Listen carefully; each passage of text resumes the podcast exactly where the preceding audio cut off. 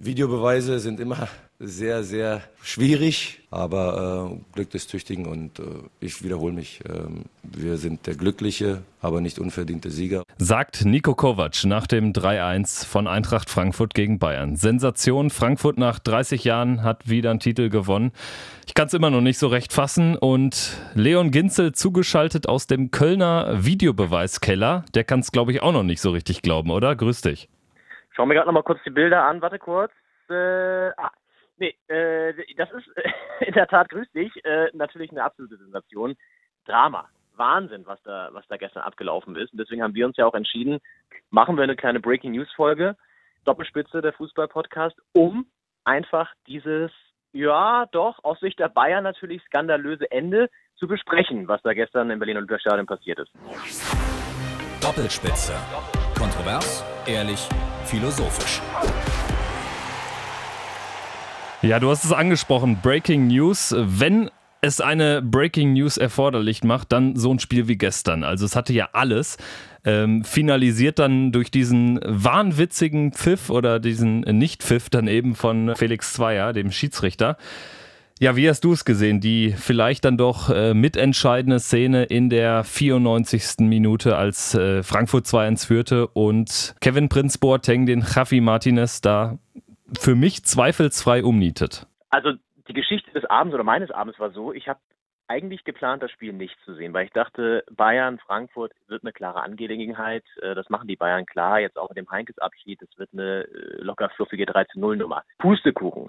Ich habe die Leipziger verfolgt, als ich essen war. So, irgendwann stand fest, das wird eine ziemlich enge Nummer. Bayern hat ja ausgeglichen und dann Frankfurt plötzlich wieder geführt. Und dachte ich mir, na komm, guckst dir mal die letzten zehn Minuten an. Glücklicherweise lief es in dem Restaurant, wo ich war, Italiener in Schöneberg. So, reingegangen, da saßen natürlich auch schon die Herrschaften äh, von der Bar und haben sich das natürlich auch reingezogen, italienische Fußballfans mit Leib und Seele. Und da liefen da die letzten Minuten und diese entscheidende Ecke dann eben für Bayern noch, ähm, wo und man hat es ja eigentlich eindeutig gesehen, tatsächlich ähm, das Foul dann kam.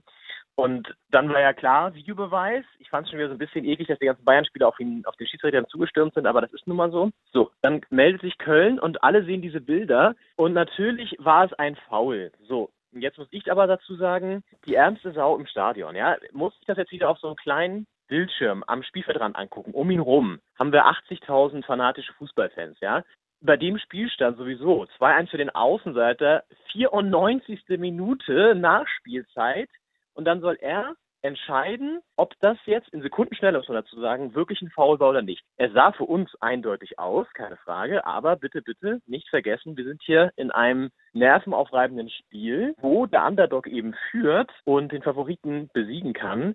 Und er soll jetzt also entscheiden, gibt es vielleicht nochmal einen Elfmeter in der Nachspielzeit, der zum Ausgleich führen könnte. So, und da erwarte ich vom Kölner Videoschiedsrichter eine ganz klare Botschaft. Pass auf, mein lieber Felix, das war ein glasklarer Elfmeter, was ja eigentlich alle gesehen haben. Da gab es ja eigentlich keine zwei Meinungen. Die kamen aber offenbar nicht, sondern gesagt, guck dir das nochmal an. Ich weiß ja nicht, was da abläuft. Ne? Aber das ist für mich dann dem Fall der Fehler. Weniger bei Felix Zweier, sondern wirklich bei dem Videoschiedsrichter in Köln, der ihm nicht klar sagt, das ist ein glasklarer Elfmeter, pfeift ihn auf jeden Fall.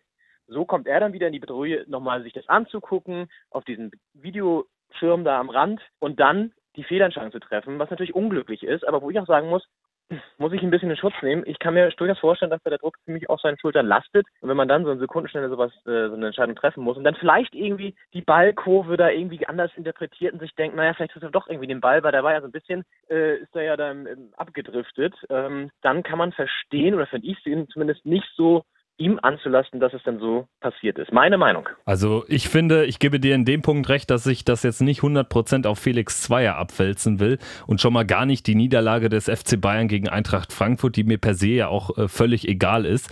Nur ich finde, man muss A auch in die Verlosung mit reinwerfen, dass eben zur Winterpause ein bisschen was ähm, geschraubt wurde am Videobeweis be beziehungsweise an der Anwendung, sodass Köln eben, also der berühmte Kölner Keller, dass der Videoschiri ähm, weniger Befugnisse hat und nicht mehr so sehr eingreifen soll, konkret den Schiedsrichter auf dem Platz nicht mehr überstimmen soll. Deshalb ähm, finde ich, muss natürlich die Hauptschuld trotzdem bei Felix Zweier liegen, der das eben, und da bin ich nicht bei dir, ähm, sich so lange angucken kann, wie er lustig ist es ist völlig Wumpe, dann gibt es dann halt noch zehn Minuten mehr Nachspielzeit. Ich finde, das muss man sehen, das hat jeder gesehen und ich kann es auch nicht nachvollziehen, wie dann der, ähm, ich glaube, Tom Bartels war es im ersten, der dann ähm, ja noch so ein bisschen beschwichtigend gesagt hat, ja, 50-50 Entscheidung. 100 zu 0 Entscheidung. Also wenn das kein Elfmeter ist, was pfeifen wir dann jetzt noch? Also das kann es ja nicht wahr sein. Und, und dann, dann nervt mich äh, dieses, ja, jetzt sind endlich mal die Bayern benachteiligt worden. A, möchte ich die Statistik sehen, die das irgendwie zeigt, dass die Bayern irgendwie jedes Mal bevorteilt werden durch solche Entscheidungen. Und B, äh, wer sich ehrlich macht und den Fußball irgendwie äh, schützen will vor, vor solchen komischen Auswüchsen wie dem Videobeweis, der, der muss dann auch ganz klar sagen, klarer Elfer, das machst du, da gebe ich dir äh, absolut, da nehme ich den Schutz. Du sagst ja auch, das war ein klarer Elfer.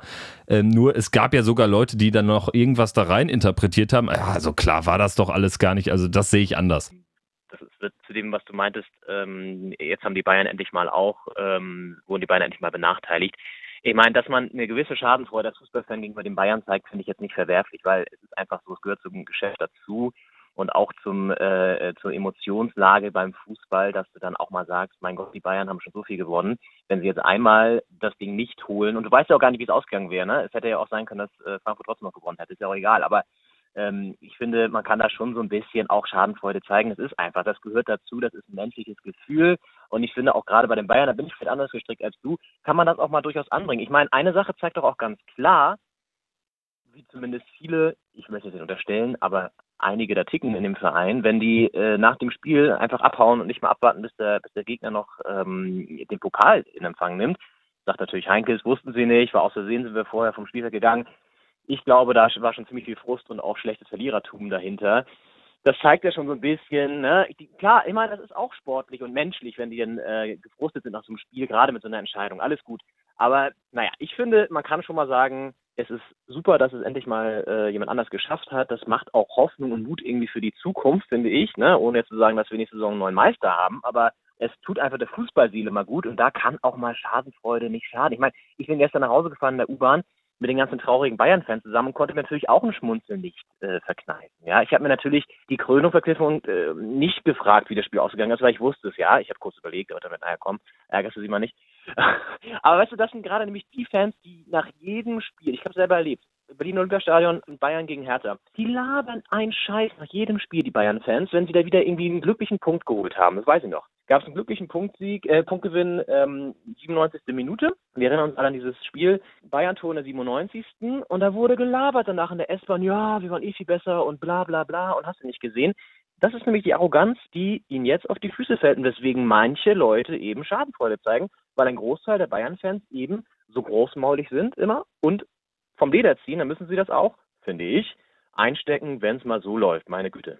Nur bei mir hat sich tatsächlich oder hat ein anderes Gefühl diese Schadenfreude, die man sicherlich bei ähm, den seltenen Bayern-Niederlagen, vor allen Dingen in so wichtigen Spielen, durchaus ähm, ja auch erleben kann. Bei mir hat sich diese Schadenfreude nicht eingestellt, weil für mich eben dieser Ärger über den Videobeweis das alles überstrahlt ich habe mich auch so ehrlich gemacht über die ganze Saison hinweg, dass ich mich auch über einen äh, Videobeweis, der dann in seltenen Fällen mal für meinen Verein, für Borussia Mönchengladbach interpretiert wurde, nicht gefreut habe, weil ich will diesen Scheiß einfach nicht mehr. Schade ist es eben, dass das äh, Spiel jetzt äh, am Ende davon ein bisschen überlagert wird. Frankfurt hätte das Spiel ohne den Videobeweis ja auch gewonnen. Daran will ich ja gar nicht rütteln. Ich bin auch kein Bayern-Fan, ich bin kein Frankfurt-Fan, mir ist es Schnurzpiepe. Nur ich finde halt, gefühlt hat sich jeder so richtig Fußballkulturliebende über den Videobeweis geärgert und jetzt äh, höre ich die Stimmen von irgendwelchen Leuten, die halt Bayern-Hasser sind. Jetzt mal auch mal gegen Bayern ausgegangen, ist doch alles toll und wir freuen uns darüber, dass der, dass der Videobeweis dann ähm, so ein Ende genommen hat. Also da muss ich sagen, die sollten sich ehrlich machen, weil entweder ganz oder gar nicht. Entweder befürworte ich das oder nicht. Ähm, ja, es ist einfach schade, finde ich, dass äh, der Videobeweis so eine große Rolle eingenommen hat. Ja, gut, aber ich glaube, das werden wir nicht mehr abwenden können. Und die Frage ist jetzt einfach, finde ich, Blick nach vorne. Ich meine, das Spiel gestern können wir jetzt eh nicht mehr äh, wiederholen. Eine kurze Anekdote. Zweite Liga, Erzgebirge Aue, da wird kein reguläres Tor gegeben. Ich meine, da wäre der Videobeweis auch angebracht gewesen. Ne? Nur mal so. Da Absolut, hätte dann, ja. Da hätte er dann zum Beispiel was, was bewirken können und dann scheiterst du da wieder vor dem DFB Sportgericht, das eh irgendwie so eine komische Instanz ist.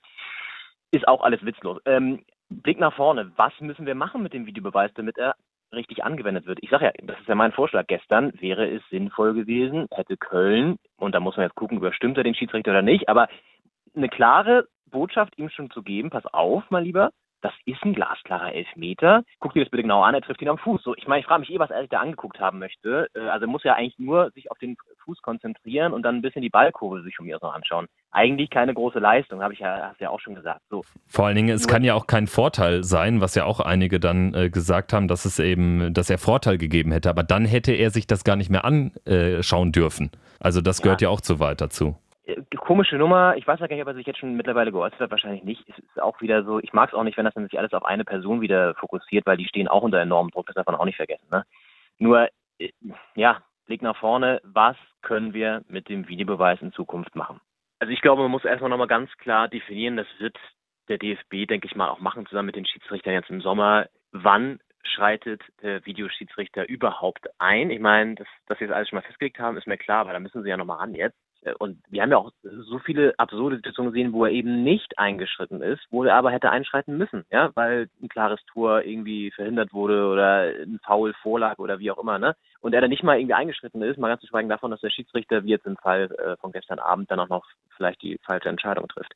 Aber das muss erstmal, glaube ich, ganz klar festgelegt werden. Wann geht er überhaupt, wann meldet er sich überhaupt aus Köln und greift sozusagen in das Spielgeschehen ein? Weil wir erinnern uns ja auch noch an das Ding in Freiburg, wo er irgendwie ja dann ultra spät auch erst sich gemeldet hat. Auch das muss geklärt werden, ja. Sofort sich melden und nicht erst, wenn die Spieler schon in der Kabine sind. Ich meine, das da ja auch ein, ein absurdes Stück eigentlich, ne? Du musst dem Schiedsrichter gerade in solchen Spielen, finde ich, einfach eine klare Marschroute mitgeben und dann überstimmst du ihn halt oder gibst ihm halt vielleicht irgendwie nicht die Befugnis mehr, der, der letzte, das letzte Wort zu haben, was er, was er ja trotzdem noch hat, aber äh, du musst ihm schon eine klare Richtlinie mitgeben. Achtung, alle Bilder hier bei uns im Videoraum, und da würde ich übrigens auch gerne mal sehen, wie die da arbeiten. Da sitzen ja auch nicht nur ein Mensch, sondern sind ja auch noch andere Leute dabei. Alle Bilder deuten darauf hin, mein lieber Felix, es ist ein Elfmeter, bitte pfeif ihn. Wenn du nicht pfeifst, blamierst du dich so. Und das muss irgendwie noch klarer definiert werden, weil äh, ich würde auch lieber sagen, lass uns das Ding abschaffen, nur nicht realistisch mehr, leider. Manche Sachen sind nicht aufzuhalten. Ähm, wenn du jetzt schon siehst, dass äh, die FIFA das quasi jetzt bei der WM schon so zur Regel macht, dann wird die Bundesliga, befürchte ich jetzt einfach mal, nicht den Rückzieher machen können. So, das wären meine Vorschläge. Ja, also ich glaube auch, dass da jetzt was in der ähm, Sommerpause passieren muss. Also auch klar geschult werden muss. Ich glaube, das ist auch nicht passiert, weil es wirkte ja. auch anfangs wie so eine Sturzgeburt, weil ja am ersten Spieltag, wir erinnern uns, ja diese die Abseitslinien nicht kalibriert waren, hieß es da. Ähm, ja. Dann ist man da jetzt auch während der Saison ja immer irgendwie gefühlt noch auf der Suche gewesen nach ähm, einem Dienstleister, der das eben zu 100 Prozent korrekt darstellen kann mit den Abseitslinien. Dann ähm, gab es während der Saison, äh, konkret in der Winterpause eben dann, ich glaube, es wurde so formuliert, dass eben äh, der Schiedsrichter auf dem Platz mehr Macht kriegen soll, um äh, also nicht mehr überstimmt werden darf. Das heißt, es sind alles so Sturzgeburten und ähm, Operationen am offenen Herzen quasi. Das geht halt nicht. Dafür ähm, hat man diesen Videobeweis auch zu sehr als das äh, Gerechtigkeitselement des Fußballs angesehen. Ja, dann muss aber auch was kommen, wenn das so toll sein soll, weil aktuell funktioniert es absolut gar nicht. Und mhm. ich weiß auch nicht, ob äh, so ein Challenge-System wie im American Football oder auch im Tennis äh, funktioniert, weil A ist Fußball gar nicht so eine Sportart, wo es so um, um Linienentscheidungen geht. Was war jetzt auf der Linie? War der Ball jetzt daneben oder so? Einzig, mhm. wenn es jetzt wirklich um Tor oder Nicht-Tor geht. Torlinientechnologie funktioniert auch, allerdings in der zweiten Bundesliga eben nicht eingebaut. Anderes Thema. Aber ich glaube, auch dann ist man nicht vor solchen Entscheidungen wie gestern, die absolut nicht nachzuvollziehen äh, sind, gefeit, weil die Entscheidung kann es ja dann trotzdem geben. Die kann es aber im Übrigen auch dann geben, wenn der Kölner Keller sagt, ja, wir haben das jetzt so gesehen. Und äh, äh, Felix, äh, also ganz ehrlich, wir haben ja jetzt dann, äh, wie du meintest eben, also man müsste denen wieder mehr Gewalt geben, macht also eine Rolle rückwärts. Ich glaube nicht, dass das jetzt äh, zu, einer, zu einer Änderung führt, weil dann können die es ja genauso falsch interpretieren, wie es gestern Zweier auf dem Platz getan hat. Ich meine, das ja, hatten wir in der Hinrunde gestern schon. War ja eine ganz klare, gestern war ja eine ganz klare Situation. Ich meine, wenn das jetzt eine schrittige Situation ist, dann ist es ja eh die Frage, ob der Videoschiedsrichter überhaupt einschreiten muss. Es müssen ja klare Situationen vorliegen, Fehlentscheidung oder was auch immer, ja, Fehlentscheidung halt hauptsächlich, wo dann der Videoschiedsrichter sich meldet. Weißt du? So, das nur kurz dazu und um das Thema vielleicht noch mit einem etwas, ähm, ja, schönerem abzuschließen, ähm, wir sollten nicht vergessen, Eintracht Frankfurt, trotz Videobeweis, Sie haben es ja auch schon gesagt, äh, Videobeweis-Dilemma, holen Sie den Pokal, ist auch eine tolle Geschichte. Nico Kovac an seinem letzten Arbeitstag quasi offiziell bei, bei der Eintracht nochmal den, den, den Potter geholt. Das ist doch auch geil. Boateng hat angekündigt, irgendwie, wer vor 8 Uhr morgens nach Hause kommt bei, der, äh, bei den Feierlichkeiten, der kriegt eine Strafe. Lass die Jungs feiern. Wir haben uns jetzt ausgelassen über den, über den Videobeweis. Alles hat seinen Sinn. Aber Frankfurt, denke ich, können wir auch sagen, herzlichen Glückwunsch zum Pokalsieg, oder? Ja, absolut. Vor allen Dingen, ähm, wenn man die Entwicklung sieht. Kovac übernommen, den Club in der Relegation gehalten, damals ja. gegen Nürnberg dann äh, im zweiten Jahr Elfter geworden und das Pokalfinale erreicht. Jetzt wieder das Pokalfinale erreicht. Achter in der Liga geworden. Diesmal das Pokalfinale gegen Bayern gewonnen. Nächstes Jahr Europa League. Frankfurt wird im Supercup gegen Bayern spielen und das ist das erste Pflichtspiel von Nico Kovac als Bayern-Trainer. Also in Frankfurt. Das ist auch eine geile Nummer. Eine Randnotiz. Zwar aber irgendwie ganz gegen, schön. Gegen Adi Hütter. Genau, gegen Adi Hütter. Sehr schön. Super. Ja, da haben wir es doch, oder? Dann leg dich jetzt wieder schlafen und beruhig dich. Fahr den Puls mal ein bisschen runter, Schulte. Ich versuch's. Bis dahin. In diesem Sinne, ciao. Doppelspitze. Kontrovers, ehrlich, philosophisch.